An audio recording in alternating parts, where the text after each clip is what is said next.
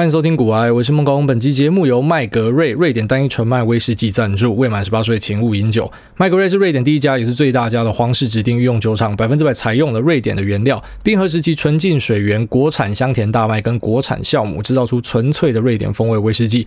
独家三十升，使用两百年瑞典老橡木打造的小桶，快速熟成并成就大胆鲜明的风味。主打款 Grand Tea 绿茶，严选日本的四种名茶：八女煎茶、香棒焙茶、八女玉露跟八女抹茶。融合 Oloroso 雪莉酒与最上等的日本绿茶，在橡木桶里面进行润桶后成熟，为酒体增加了温文儒雅的新香风味。那同时，这款威士忌有细致的香草、青苹果跟草本绿茶的香气，以及酒体的颜色呢是浅琥珀色，带有优雅的红色光泽，非常适合在任何场合拿出来品茗跟玩赏。同时，也是全球唯一的绿茶桶限量，话题性十足。AI 零一 Intelligence 人工智慧，这是他们的第二款酒，我觉得名字听起来非常的炫炮。那是果香风味中带点太妃。奶油、香草、水梨、苹果、白胡椒跟淡淡的烤橡木桶味，是由 Microsoft Azure 云端平台跟芬兰的 Fourkind 认知服务所共同开发的真六场机器学习模组，挑战精准快速的去从酒厂历年各项的数据中去调配人类最喜欢的威士忌。那全球第一充满话题性的限量作品，另一款呢已经绝版了，现在台湾只剩不到两百瓶。涨停要喝，跌停也喝，疯狗喝出自己的路，少年股神要有自己的品味。投资听股癌，品茗就喝麦格瑞。那诸位懂得喝。喝的专属优惠码 G O A Y E，瑞典威士忌全酒款立马享全台最低九折。那同时呢，Stay Home 额外再加码，订单满四千就送你一对意大利的水晶蚊香杯，这个价值是一千一百五。那如果你是香购，就是任选六支的话呢，再额外再送你经典的核心款蓝磨坊一支。那活动时间只有到七月二十三号，我就把折扣码跟链接都放在链接这边，提供给所有需要的朋友。在这边提醒大家，酒后不开车，安全有保障。好，那现在已经确定说三级封城会持续下去，就至少到七月。那我个人是觉得，如果再往后拉，也不用太意外啊，因为其实。政府应该也知道国外的考古题嘛？你今天如果说确诊这个数量拉起来，然后你开始封城嘛？你封城之后，大家一定会受不了，久了会受不了了啊。那不管是情绪上，还是说呃，在这个商业的活动上受不了之后，你就会再解封。那解封之后呢，又再爆掉，又再封起来。哦，这是国外的考古题啊。但是台湾跟他们最大的差别是我们算是在末班才爆发的，所以呢，目前的客观条件上，就是疫苗的数量已经多很多了啊。那这个全球的物流的状况也好很多了啊。就是像之前可能。很晦暗不明的时候，你不知道，就算这个疫苗弄出来，像比尔盖茨讲的嘛，那最大的挑战可能是保存跟运输之类的。但是现在看起来呢，这样的问题呢都已经妥善的去解决了，所以我们的疫苗只会越来越多了。那所以我相信台湾在参考国外考古题的时候呢，可以额外加入一个变数，就是我们现在疫苗的数量应该可以拉得蛮快的。啊，虽然目前施打率是偏低，但是呢之后拉的速度应该可以有蛮正面的期待。啊，所以最大的问题就来了，就是现在很多在做生意的朋友朋友。啊，其实我身边是两种人都有，就是那种受贿的跟受害的，那我都有认识啦，啊，或者说我自己在做的东西，其实嗯，两边的东西也都有沾到这样子。那如果你是做电商、网购，或是说宅配食品。或是就本身是做宅配物流本身的啊，这样的东西呢，在这次的疫情里面是受惠的啊，是受惠的。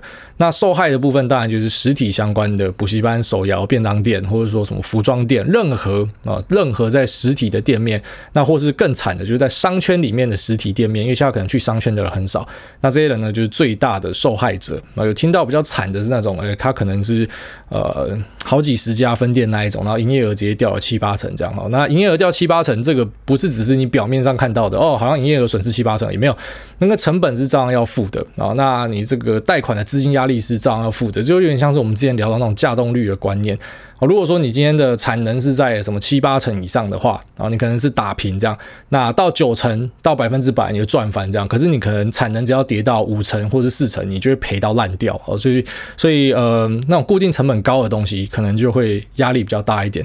那我知道很多人的问题，应该就是会想去问说，那我到底要不要撑下去？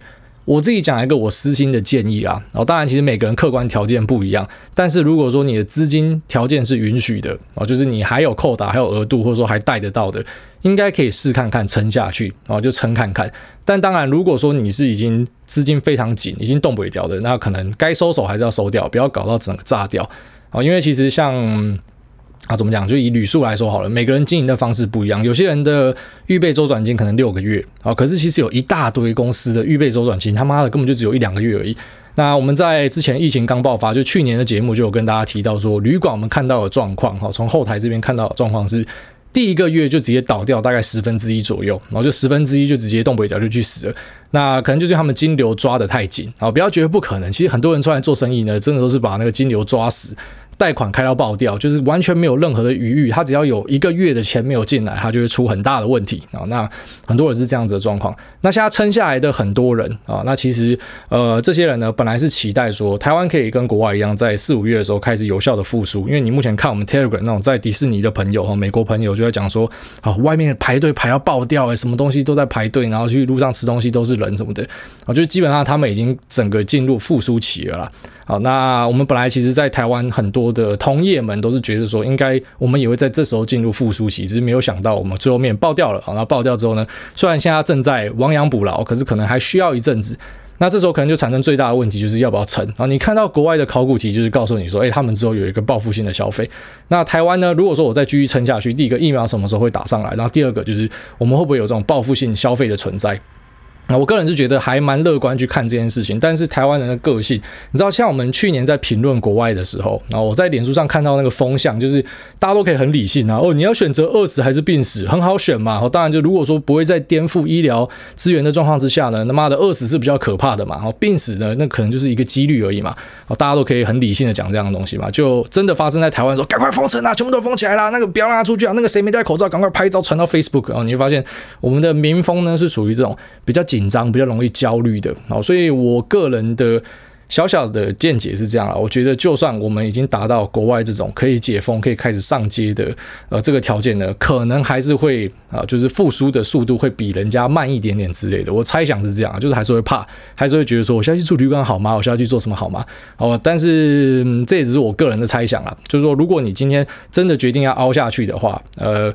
我是觉得大概再撑几个月，应该可以看到，呃，还蛮明显的曙光，哦，就是可能这个疫情呢会告一个段落。只是呢，你要等到回到你之前的营业额，那个可能就没有办法去啊告诉你说会怎么样，因为可能每个呃每个行业的条件也都不太一样。但是我会建议说，如果你手头的资金是撑得下去的话，可以试看看凹看看啦啊，因为最大的质变其实是因为倒掉的东西真的太多了。像刚才讲拿旅宿当例子，可能第一二个月哦，去年哦三四月。然后就直接倒掉一层。那现在剩下的都是硕果仅存的啦。那如果说呃这个需求是没有改变，甚至是上升的话，就说这种报复性的消费。那没有改变的意思是什么？就说，因为我们不是像黑死病死掉三分之一的人口嘛，哦，基本上呃过世的是偏老年的，可能也不是你的课程这样子。所以当你的竞争同业变少了，因为很多倒掉了，那这个消费力呢，假设是一样多的话，或甚至是报复性消费会更多的话，那大家分到的东西是更多的。所以有可能你熬过了这一波之后呢，那你就会有很不错的一个这个业绩的成长啊，但前提是你熬得过去啊。那还有另外一个前提就是没有什么一个新的变种病毒又跑出来。什么的，所以呃，你综合评量之后，如果你觉得你可以承担这个风险的话，当然你就可以试看看，就试看看凹看看这样。那是我的话，那我觉得啦，我会去凹看看。就如果说我条件是允许的话，我不会选择在这时候收掉，因为我已经看到，呃，我身边蛮多朋友在做生意的，啊，基本上把他们的店面收掉了，或者说呃就顶让出去了，就不要做了啊。那我是觉得还蛮可惜的啦。但是其实当然每个人的财务状况跟他的现金流条件都不一样，所以我也没有办法去给别人什么样的指导期，然后只能够分享我自己的看法。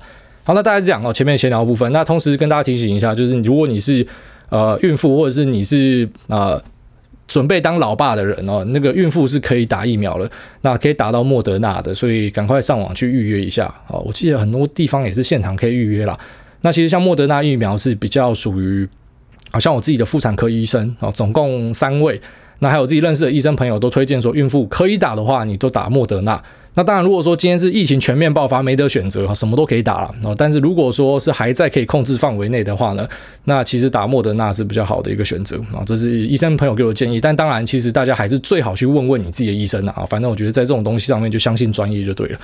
好，那我们今天就来跟大家聊一下报告啊，因为最近报告的话题非常的火红，特别是在台股这边，因为有一份 Morgan Stanley 大摩出的台积电所谓降频报告啊，那这个报告在媒体上或是一些讨论区里面就获得大量的讨论。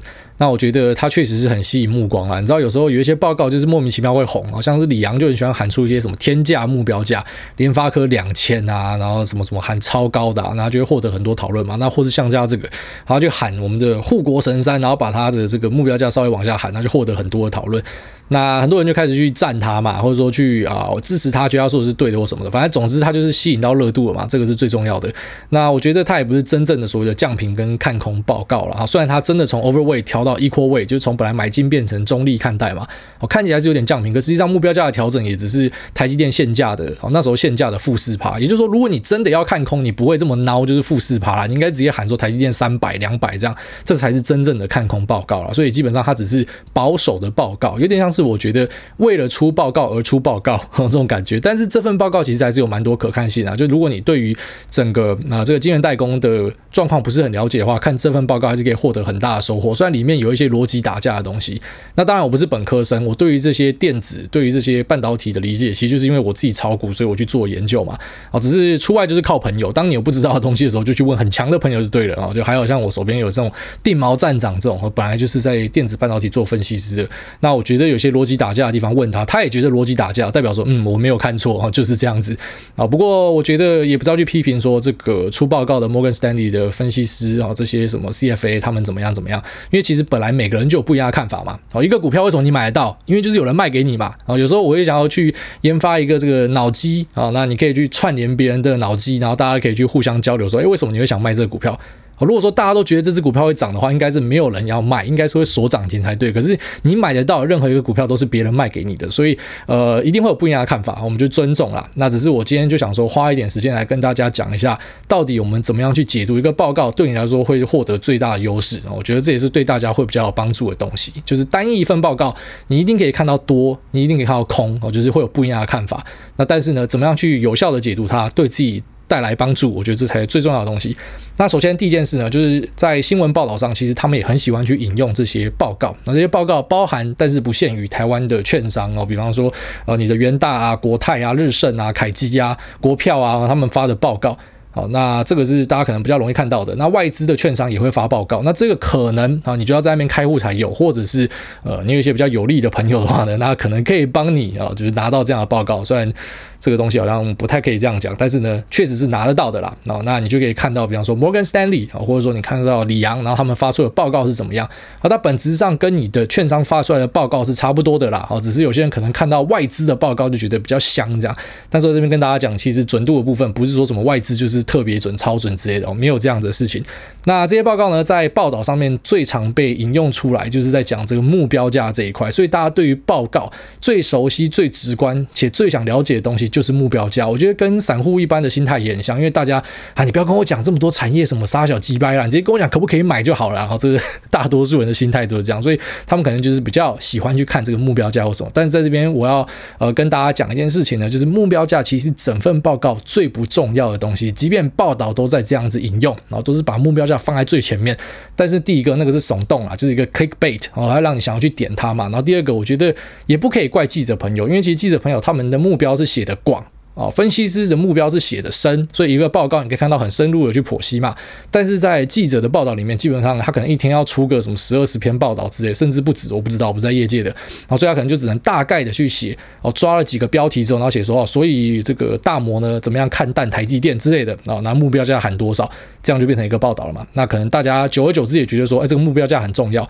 那目标价是可以参考，但是只有在一个条件之下。我觉得它可以参考，就是在量化之后，所以量化呢，就是你今天如果去看台积电的这个目标价，你会看到十二十家甚至更多的券商去喊出它的一个这个 target price 是多少。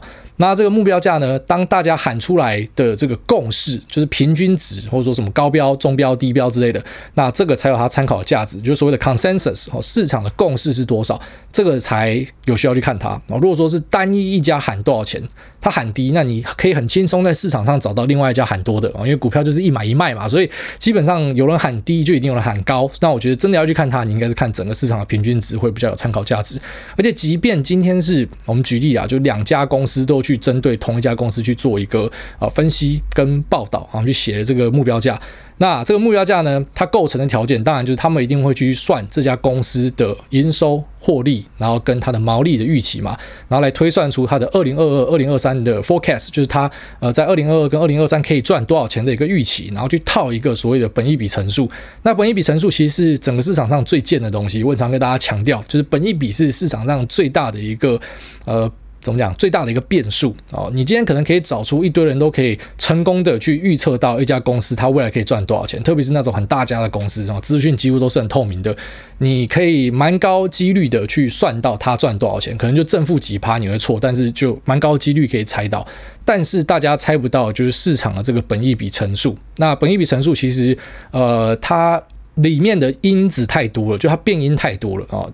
那你可以小则是市场上的情绪啊、哦，今天大家特别乐观，资金全部灌进来，一大堆当冲仔跑来买这个，所以呢，这个热度提高了，那本一比的这个呃标准就变高了啊，乘、哦、数本来十五倍变二十倍，价格就涨上去了嘛。那它也可以是比较宏观的啊、哦，比方说美国的联准会开始缩表。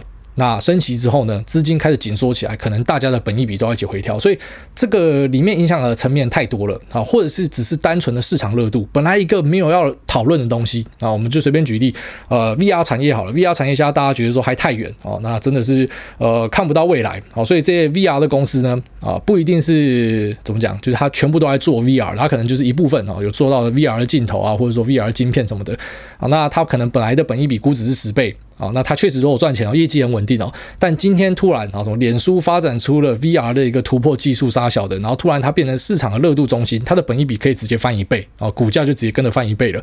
所以它有太多的条件可以去影响到这个本益比的乘数。那本益比乘数这种东西呢，我觉得不是任何一个人说了算的，它是一个市场的共识，而且它是动态的，它随时会调整。所以就算有两个分析师，他们对一家公司的预期，二零二一年的这个 forecast 呢，都是三十块好了，但是一个人给十五块，呃，十五倍的本益比，那就是。四百五十块，那一个人给二十倍呢，那就是这个六百块，所以一来一往就差了一百五十块。好，这样不知道大家有没有跟上？也就是说，如果你今天算出来的 EPS 是一样的，可是也会因为你主观上愿意给他的这个本益比的评价不一样，而导致它的股价就会可能是天与地的差别啦。所以其实目标价这种东西就没有很大的参考价值。我从这边去解释，大家应该就听得懂为什么它没有一个非常重要的一个价值。它可能就在量化之后。就是大家的共识，那你可能可以稍微参考。但如果说是一个个人的目标价，那你可以轻松的找到另外一个啊，他喊低，那就一定有人喊高啦。所以呃，这个有太多的变化了啊。但是比较值得看的东西是什么？就是一个报告里面呢，其实它可以去帮你做到这个消弭资讯不对等的一个很重要的目标啊。你今天如果是在美国这边，就稍微好一点，因为美国这边。很多是品牌厂啦，然后品牌厂大家对它了解就很明确嘛。然后在 Apple 到底有做什么东西，AMD、NVIDIA 到底有做什么，大家都知道了。然后他他做什么，大家都知道了。那一大堆文章在讨论嘛，所以基本上在那边要赚到资讯不对等才是比较困难的。啊，除非你真的有很大很大的内线，但是相信公司这边也很少会流出来给你。所以你也常看到美股的状况是，它财报开出来之后，然后股价才突然什么喷个十趴嘛，或者什么突然跌个十趴，因为在那之前其实知道的人是比较少。但台股就很常会什么财报。开出来前啊，然后你就看到股价先拉了，然后开出一个超漂亮的财报，就是他妈都是有人先知道这样子啊。如果说你读了很多这种分析师报告，我觉得它可以去帮你消弭掉这个资讯不对等的问题啊，所以会让你赚到一个资讯不对等财啦。那举例说明啊，苹果大家对它很了解嘛，可是你对于苹果的供应链要了解就很困难。就算你知道啊，就算你知道苹果啊，比方说这个天线呢使用 LCP 天线，可是 LCP 天线这么多家啊，在台湾可能有三家嘛，那在中国又有其他家，那请问他会用谁的？啊，苹果会找谁？那这个可能就是，如果说你看到很不错的分析师报告，他可以帮你点出来说，哎，到底可能谁接要单什么？这个可能是一般散户你没有办法接触到的。那再来呢，就是他可能可以去帮你抠公司啊，那大概知道这个公司的未来的预期跟展望。但是当然，这个你也可以靠你去听这个法说会的录音档，或者说法说会的直播来获得相关的资讯。但是你用看报告可以省下非常多的时间。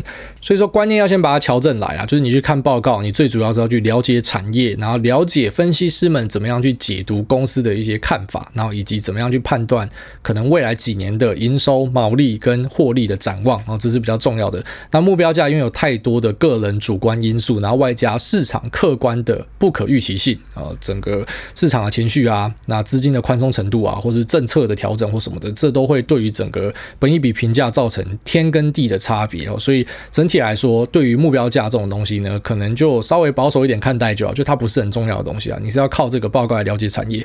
好，那最后面呢，我们就来当一下 Miss Buster，好，我们来谣言终结一下，然后顺便跟大家聊一下，可能很多人很在意的啊，就是说为什么有些外资可以这样子，诶，喊多做空，或者说喊空，然后实际上在做多，干好贱哦，压低吃货，或者说什么干好贱哦，上调目标价，然后趁机出货，什么？你很常听到这样的说法嘛？那其实这个说法它背后是有一点误会的成分在啦，我这边就大概跟大家说明一下，到底状况是怎么样。那首先呢，我们要先名词定义一下哦，你可以很简单的把市场上分成两派，一个是 buy side，一个是 sell side，买方跟卖方。那你看到这些报告呢，就是所谓的卖方出出来的哦，就是所谓的这个研究部门、投顾部门，那他们自己去抠公司了解之后呢，然后做了一个报告出来，要提供给他的客户们，也就是买方。哦，你在一个券商开户，你可以把你自己想象成你就是买方啦，所以券商会出报告给你嘛，他们是卖方嘛，那你是买方。实际上呢，你看了这个报告之后，要不要买进，那是你自己的事情嘛。所以它可以套用在哦一些外资的大公司，也是类似的状况。比方说，今天 Morgan Stanley 出了一个报告，它是看空的，但是你最后面看到，实际上他们是在买进。然后那这个买进是客户自己的决定。那客户可能是谁呢？客户可能是国外的一些对冲基金、一些 long fund 或者一些校务基金，那或者是一些呃这个这个个股的投资人啊。反正总之呢，这些在摩根士丹利开户的人。那他们看了摩根斯丹利的报告之后，不代表他就一定要跟着买进，或是一定要跟着卖出哦，这是非常重要的。所以有时候你才会看到，哎，明明就是在喊多，那但是实际上操作呢是在卖，就代表他们可能就是不相信自己的券商出出来的报告。那这会很罕见吗？不罕见啊！你会看到你的券商叫你买，然后你就跑去买吗？然后每天早上都会看到券商发程讯给你嘛？程讯告诉你说这个关注股，你就傻傻的会跑去买吗？哦，可能有些人真的就傻傻的跑去买，但是大多数的人可能哦看到之后会有一点警觉啊。第一个，你你根本就不。知道这个东西，哎，到底可不可以参考？你可能没有长期 follow 的，你没有办法跟嘛。那第二个就是你会担心说这个东西见报了、曝光了，开始很多人去写了，会不会反而实际上呢，就是不是一个好的买点等等的。所以你不一定会照着做嘛，你可能就是反过来做。那你反过来做呢，在这个显示上就会发现，我们举例，就台湾的某某券商发了一个做多的报告，但是它的分点全部都在卖这个股票，因为诶。实际上，在买卖的人跟这个发报告的是不一样的单位，但当然我们不否认啊，不否否认会不会有某种状况是买方这边要求卖方去发一个报告来帮助自己吃货或是出货呢？这个就比较偏阴谋论的啦。那在市场里面，其实我不太喜欢去讨论阴谋论，因为阴谋论呢，这个。怎么讲？它可以超展开，它有无限个剧本。所以假设你要讨论阴谋论，讨论不完啦。那我们今天就只讲阳谋了。阳谋的部分就是实际上，诶，这个东西有分买方跟卖方。好，所以如果今天卖方给的东西，买方。不想要参考，那其实那也是很正常的现象。那我自己听到的八卦是这样啦，我就说，诶，卖方的一般会想要往买方去跳，然后因为卖方这边蛮多就是领死薪水。当然，如果你是王牌分析师，那可能是例外啦。啊，但是很多就会被挖去买方这边，因为他们实际上是有在超大资金的，所以他的分红、他的薪水条件可能也比较好。所以很多厉害的卖方的分析师呢，很多就会想要往这个买方去跳，或者说自己跑出来创业之类的啦。哦，大概这样子。那把这个重要的情报分享给大家，我相信应该很多人已经知道了，但是。呃，所以很多人可能就是比较熟悉股票的人啊，但是如果说是不怎么熟悉股票的普罗大众，九成甚至九成五人，我相信这个应该是大家第一次听到这样，所以希望可以对大家在未来看报告的时候呢，带来一点帮助啦。那那一份台积电的报告，呃，我觉得你就看看就好了。然后，因为实际上你要找到跟他说法相反的报告太简单了，太多跟他说法相反的。那，你也不否认，有时候有些报告会有一点。我不知道批评他啦，但是你知道，就是有点那种哗众取宠的成分。你要跟大家想的不一样，看起来比较酷嘛。那再次强调，我不想跟大家结仇，我不想跟这个摩根斯丹利的分析师们结仇啊。我也我也没有兴趣跟大家结仇。我只是说，诶，很多报告呢，啊，有时候你会看到什么，突然喊一个天价的目标价，或者说，诶，突然在大家做多的时候喊空，或者说在普遍市场不好的时候，然后去喊多，哈，就是会跟大家做的不一样。那当然，有时候你会在里面发现一些真知灼见，就是为什么它会跟市场看的不一样。但但是很多时候，你就会发现说，干，其实你根本就只是为了做这件事情而做这件事情啊。那到底这份报告是哪一个状况呢？你自己去看的时候，应该就可以了解了。哈 哈，大概是这样子。OK，那这节目先聊这边，我们接下来进入 Q&A 的部分。好，第一位 Raymond 零二一五，他说吹爆吹爆。然后下面一位 Guichen 一颗星，他说干话可不可以少一点？然后后面就全部跳过，一样。你给我一颗星，我当然就不会鸟你啊，因为你知道，其实很多人都会跑来我这边，然后跟我讲说，你可不可以少讲一点脏话？你可不可以怎么样？你可以怎么样？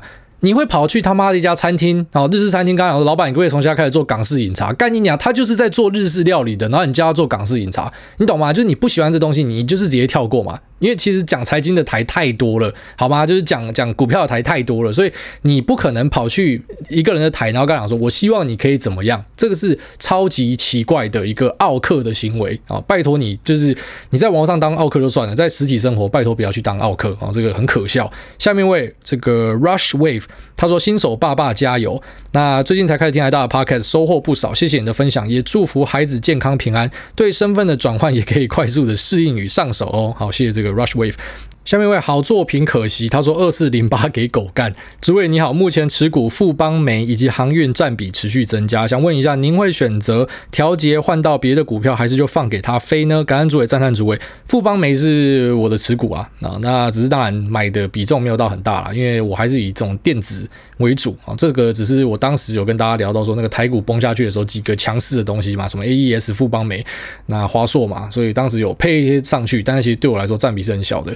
那当然啦，目前在疫情之下，电商看多，而且实际上，呃，它的竞争者之一，比方说像 PC Home，那出货整个卡住了，所以我相信 PC Home 的，呃，我们先不讲股价，因为股价真的太难预测了。但是在实体的基本面上，哦，赚的钱一定没有像富邦媒这么滋润啊。就是它这阵子出货畅旺嘛，那很多人又从 PC Home 转到 Momo 这边，所以我相信对它的益处应该是蛮大的啊。那只是你说一个股票要抱到什么时候要要走呢？像航运今天就跌停嘛，但是这是航运第一次跌停嘛？也不是啊，他们在之前就跌停过，有好几次大家说要反转的，其中有一次就是我觉得要反转的啊，只是后来就发现我被打脸了。但是我是非常欢迎被打脸的，因为你本来就不可能每个东西都看对嘛。好，那我也不是市场上的那些老师，就是因为我要招生或什么，所以我要把自己塑造成是我不可能会错这样，我非常。乐意去承认我自己看错，因为我也做了相当程度的尽职调查。那像是阿姨那期有跟大家聊的说，主要是做散装嘛，哦，就是我货柜的一般是比较不做它，因为没那么看好。但即便在今年呢，我还是没有做散装，即便我可能看得懂散装，但是我不愿意去做它。反正都是个人的选择嘛。那当时二月的时候，那时候有录节目，有跟大家聊到啊，就是航运股的东西嘛。那其实我也去做了相当程度的尽职调查，哦，有去滴滴啦，去问一些业界的朋友。那其实蛮多讲说啊，这个到二月就结束了。里面的高管哦，就是他不是什么什么一般基层不知道状况的啊，那他们都觉得可能农历年左右会缓解。但是大家真的没有想到，这个后来到三月、五月就一直有跟我更新说，哇，又塞了，又塞了什么的。然后最后面最近跟我最新的更新说，可能会塞到八九月，在中国这边什么超级高额的附加费用，然后外加塞港的状况等等的。哦，就是连业内的人都看不清楚啊，他们一大堆人就已经把股票卖掉，所以啊，真的没有人想到航运可以走出这种，我甚至可以讲，它不是十年一遇，搞不好是什么二三十年一遇的这种超级。很夸张的行情，因为像之前那种金融股破千的时候，什么国泰金破千的时候，就是很非常非常夸张的一个行情这样子。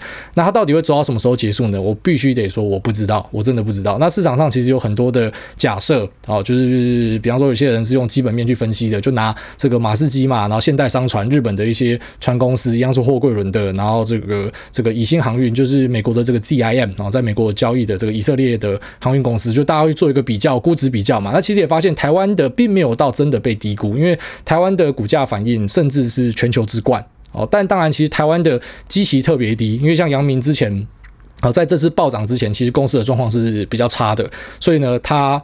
涨了非常的多，那你可以把它想象成就那种转机股嘛。一般转机股它确实就有可能是涨最多的，那只是目前的估值跟国外的比起来，其实也不会到特别的冤枉。只是如果你说行价要再继续上去，运价什么 SCFI、CCFI、FDX 又再继续上去的话，我真的不知道那个终点在哪啊。因为像我自己就是。直接坦然跟大家承认，这个东西他妈我真的看不懂，我真的看不懂它发生什么事情。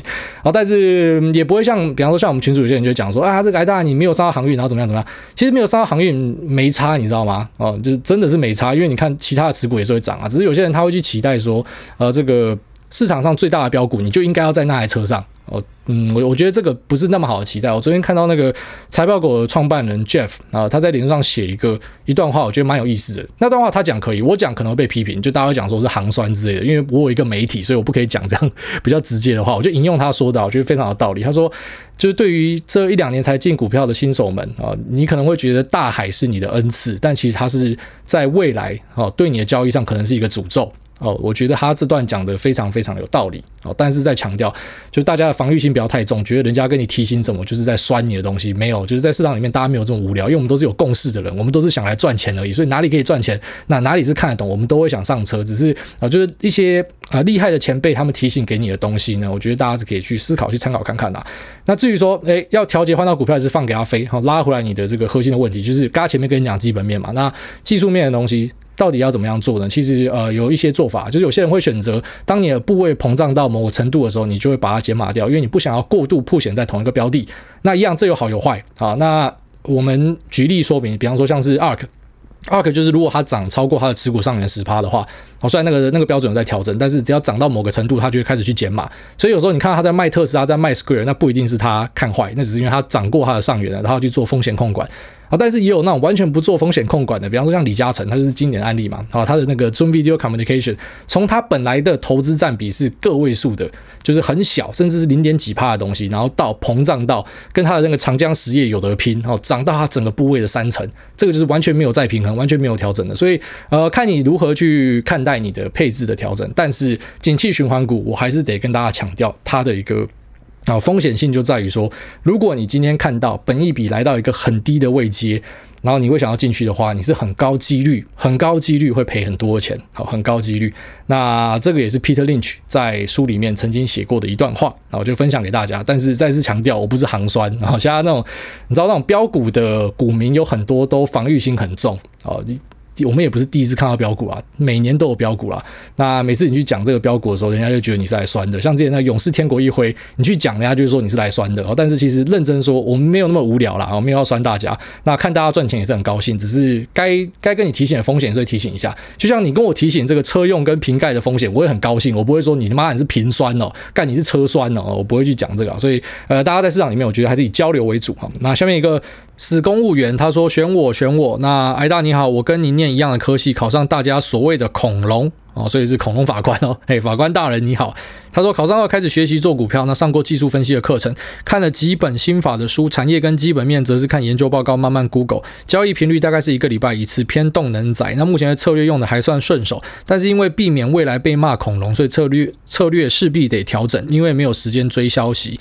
那目前的想法是每天盘后才看盘，纯技术操作。想请教您的看法，另外也想听看看您对现在法律人或是法律圈的看法。谢谢。法律人还要我的看法吗？不就就是被酸到烂掉吗？妈的，你们一群住在象牙塔的他妈不食人间烟火的法匠，就是会骂都是这样骂。但是我知道法律人的不容易啊，你知道他们就是照法条去判啊，有时候。法条的上限就是这样，不是每个人都可以直接拖出去枪毙跟死刑，好吗？但是有些人看不懂嘛，那就会形成一种对立啊，那法律人就被干嘛，干得不爽就说别人是法盲嘛，然后就变成互相在那边批评。不过其实法律人跟刚才前面这个。我觉得写报告的人有一点像，知道写报告的你写出来跟人家不一样哦，特立独行就可能会被酸被攻击嘛。但那个是很少数，因为不是每个人都在炒股。那炒股里面会跑去看报告的，可能又是更少数的人，所以这个声量起不来。但是法律的东西，好，不知道为什么每次又什么案件跑到那个社会新闻上面，全民都是法官啊，这个几千万人在监督你，所以当然可能这个要承受的压力就会很大。我觉得是一个辛苦的工作啦。然后，那我个人还是相信我们的法律训练啦，因为很简单啦，如果说你今天不相信法官的话，那基本上整个国家就要被颠覆掉了啊！如果说你不相信法官，那你怎么可能还去相信这个各种量刑呢？啊，这是我自己的一个见解啦。那下面呢，就是说这个呃，如果说你没有时间的话，可不可以盘后看盘，然后纯技术操作？其实是可以的啊，是可以的。那呃，交易频率不要太高是一件好事。哦，对，我知道现在其实当然最流行是当冲嘛，所以我现在讲就是跟势头对着做。你知道大家都在玩当冲，然后你跟大家讲说交易频率不要太长，这是我见解啦。因为呃，实际上看过的，然后一些数据的显示都告诉你，你做越短胜率是越低啊。越短线的地方其实是城市 AI 的战场了哦。基本上你没有用电脑在交易的，也没有用城市在交易的，你可能。你要做当冲，你不一定跑得赢那些人啦。啊，他们抓到一个讯号就上车了，你进去就是洗碗的。所以做短线的很常见的状况是，你可能会赚几次小钱，然后一次赔一笔大的。我相信讲下去，应该很多做短线的心有戚戚焉呐。所以呃，尽量稍微做长一点，那交易频率拉长，拉到像他这样一个礼拜，我觉得还不错啊。甚至是你一个月再交易一次也没差，只是因为你是靠技术面在操作的。那技术面的操作的核心依据，一般来说都是以日 K 为主。哦，就是你可能不会看到周 K 或者月 K，日 K 是呃最短的一个所谓的趋势改变的一个参考的依据嘛。啊，当然更短就是分 K 什么，可我觉得看日 K 差不多。那一个礼拜操作一次还行呐。哦，那就祝这个法官大人可以一路顺利啦。就是你你这样做没有问题。然后你说你现在做的顺手，做的顺手是最重要的啊。其实做的顺手，呃，就够了。你懂我意思吗？你不用想要去学会世界上的所有的东西，除非你真的对股票特别有兴趣，像我这样。那不然呢？其实你只要有一个方法做得很顺。你就当成是搬砖，你就反复去执行，甚至加一点点杠杆去扩大它的效果。假如说这个东西你确定是 OK 的，然后下档回吐不会太多，哦，这是很重要，因为很多人的策略是，看他只要遇到崩盘，那他的部位的这个走势净值就会变得很差，因为可能会一直赔掉很多钱。那这种你加杠杆上去，你就直接毕业。所以，呃，你稍微知道自己的条件之后，看你是增加加交易的频率，去把它多刷一点出来，还是说你增加交易的这个额度啊，就是增加杠杆或什么的，反正这个策略可以用，你就要。这怎么讲？妥善的去利用它啊！你要把这个利用率拉到最高，这样。好，下面一位是庞零九一二，他说苗栗超新星。感谢主委制作优质的节目，让原本是门外汉的我稍微距离门近了一点。那现在主要是买零零五零跟六二零八，少量资金不定时不定额的丢进去。年初听了同事的建议，买了几张艾地亚，目前被套当中，算是学个经验也好。那得知主委也是苗栗的同乡，深感荣幸。总算是在大家嘲笑苗栗国，而且艺文活动场场都有翁立友的阴霾中，看到了一丝曙光。别笑我们苗栗国，我们有五月天冠佑、五月天胡瓜捧捧、罗时丰，现在还有股海谢孟恭啊，客气了啦，其实。我觉得苗栗人被笑很好啊，像我就很喜欢被笑啊。我被笑是什么？妈，客家人很神或什么的，什么东西都要神起来。我觉得还还蛮过瘾的。我想我的那个脑中架构跟别人不太一样，就是别人看到那个群主在吵架，他们就会觉得说：“哎、欸，艾大，你要不要管板啊？要不要管一下？”我从来都觉得说，为什么要管？干，你们不觉得看人家吵架很爽吗？或者说什么人家笑我们客家人怎么样？干，我觉得被笑超爽的，我马上笑回去。我觉得这种大换大乱斗是还蛮蛮过瘾的一个过程啊，只是很多人可能承受不了哈。所以呃，我不会有那种什么苗栗人的自卑感之类的。我觉得我们苗栗人就是屌，我们就是国家啊。对，你们要进来苗栗呢，护照哈，护照先给我盖一下。好，下面一位 Lamp Nerd，他说推推优质节目，问挨大一个无关投资、有关电动的问题。今年一三展，网友评价普遍觉得不优，想请问挨大有没有看到什么期待的作品？我自己非常期待宫崎老贼的新暗黑奇幻。那 Elden Ring、Diablo 二重置跟新萨尔达，妈的话都给你讲完啦，就是当然就是看这些东西啊，这些东西也是我非常期待的。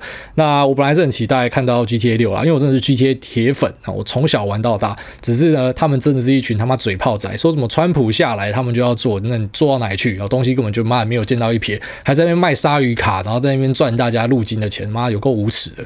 好，下面一位徐蛮，他说喵喵喵汪汪秋狗好可爱，五星吹吹，癌大你好，小弟是目前大三的菜鸡。那今年三月开户，目前每个月会投一千块到这个零零八五零里面。那目前是想说存一点 ETF 和培养心态，如果有闲钱会做一点主动选股。小弟很幸运，在刚进股市的时候买了一点二字头的中差和红插电的零股。那在之前有买到十六块的东差。其实你不用消音啊，是我才要消音。当我今天讲一个量比较少的股票，其实我会避开，你知道，像一些。是好股没错，但是因为它的量比较少，我就不敢讲，因为讲的时候怕后来被指控说操纵市场之类的。哦，讲一些量大的是不怕啦，因为那个量这么大，很难去指控说你在遥控市场这样，所以你不用消音啊，我才要消音。他说想请问癌大，那一如果像之前台股大跳楼的时候，癌大会选择加码 ETF，还是将手中的 ETF 卖出再慢慢买回呢？二像面对这样突然暴涨的标的，之前会是比如说涨到一定的价格就出清几趴，因为是练心态的，想说少赚也没差，所以想问癌大会怎么样操作？最后祝癌大一家平安，老婆生产顺利，秋果继续可爱。好，谢谢这个大三的徐蛮。那这个第一点啊，ETF 要在跳楼的时候怎么操作？当然是继续买进啊。你买市值型 ETF，啊，记得市值型 ETF 并不是说所有 ETF，比方说这种杠杆型的、反向型的，或者是啊主题型的操作策略一定不一样啊。但是如果是市值型 Market Cap 的 ETF 啊，VTI、VO、IVV、SPY、零零五零六二零八，它的策略都应该是要定期定额。你买这种东西，就是这个策略是啊实测后最好的。就你丢进去之后，然后你可能有现金就持续的加码。那后面你说，那为什么不先卖掉，然后等到低点再买回来？不是，你这个就是股市的万年屁话，就是股市的核心是什么？就是买低卖高。对啊，讲都很简单，买低卖高。可实际上你去做就知道买低卖高困难在哪嘛。那就像简单的说法，你都会说，我们就是等到它崩到底再减啊。问题是你怎么知道什么时候是底？好，如果你真的可以确定你可以预测市场的话，你不只先把手上的 ETF 卖掉，你还外加他妈的空单 put 直接丢进去，然后赚到爆，然后等到低点再把空单全部回补，然后再买进 ETF。好，理论上写剧本这样写都最好写，可是实际上你就会发现，在实物上操作呢，很多时候是你卖掉，然后东西就涨了。所以涨了之后反而你买不回来了。然后大多数人的共同经验应该都是这样子，就是你你以为你可以在更低点呃买回来，那把成本压低，就最后面发现说，干你根本只是在耍憨，然后因为后来车子又开走，因为市场真的难以预测。你这个后面比较像是要做 market timing，可是如果我们要做这个市值型的 ETF 投资，其实尽量避免去 time the market，就是尽量去呃不要去做这种择时进出的事情。好，这个是比较好的，除非你对你自己看这个呃趋势的变化有非常高的信心。好，但是如果你真的看这么准，我相信也不用问我啦。好，那我还是建议你就是照原本的策略去进行比较好。然后第二个说，买到这种突然飙涨的标的要怎么办？啊，这个用 trading stop 可以，好，就是去锁住获利，移动停利啦。去 Google 这个我们讲过蛮多次的哦。那它的机制是怎么样？你可以大家去了解一下。你可以用这些好一些券商有提供这样的功能，或者是你直接自己去做这样子的移动停利可以。但是像你这样也可以，就是到什么价格我出清，就是都没有问题啊。策略呢，一定没有什么百分之百好的。啊有一好没两好啦，你这个策略这样做不错，可能在下一次这样做就会让你吃大便之类，都是有几率的。但是呃，听起来这样做是没有什么太大的问题。好，下面一位 Vic 龟龟他说：“iPhone 是我，诸位你好，第一次留言，听的节目已经非常久，非常喜欢诸位浅显易懂的股市观点，受益良多，谢谢诸位用心。那请教诸位啊，最近因为疫情冲击影响到主要收入，加上最近购屋需要装潢，有考虑将股市里的资金变现。”那目前犹豫要赎回零零六二零八的存股还是玉三金？那如果以诸位的观点，有比较建议考虑赎回 ETF 还是金融股呢？感谢。那最后祝诸位全家幸福健康，期待小股癌诞生，秋口最可爱。啊，如果是我啦，我会选择是卖金融股，然后留下这个市值型大盘 ETF。啊，但是还有一个方法哦，当然这个方法你要非常小心哦。跟你强调，先讲警语哦，你要非常非常非常小心哦。啊，就是你去问一下那个呃这种证金公司哦，他们可以提供股票质押，因为你买的东西并不是到风险很高的个股，所以你可以套出来哦，就质押出来的钱的比例应该是很不错的。那利息呢，基本上就是从三趴往下谈哦，也就是说你可以把，比方说你的零零六二零八有五百万好了，那五百万押进去给他，那他可以借你两百五十万出来啊，那。这个两百五十万呢，可能就有利息两趴到三趴之间啦。我记得这个质押的利息大概是这样子哦，所以你马上就有一笔现金可以用啊，那你的股票还在哦，这是一个比较进阶的做法。但是当然啊，如果你想让你的生活单纯一点的话呢，就你直接把东西卖掉就好。那这两个东西要卖的话，我会选择卖这个个股了，然后就是比较不会卖这种指数型大盘 ETF。好，就这样。那最后一位这个 YS 一二三劝说五星推推五星级的好节目啊，非常感谢你。那祝大家身体健康，一切平安啊，那事事顺心，股票大家都发大财，拜。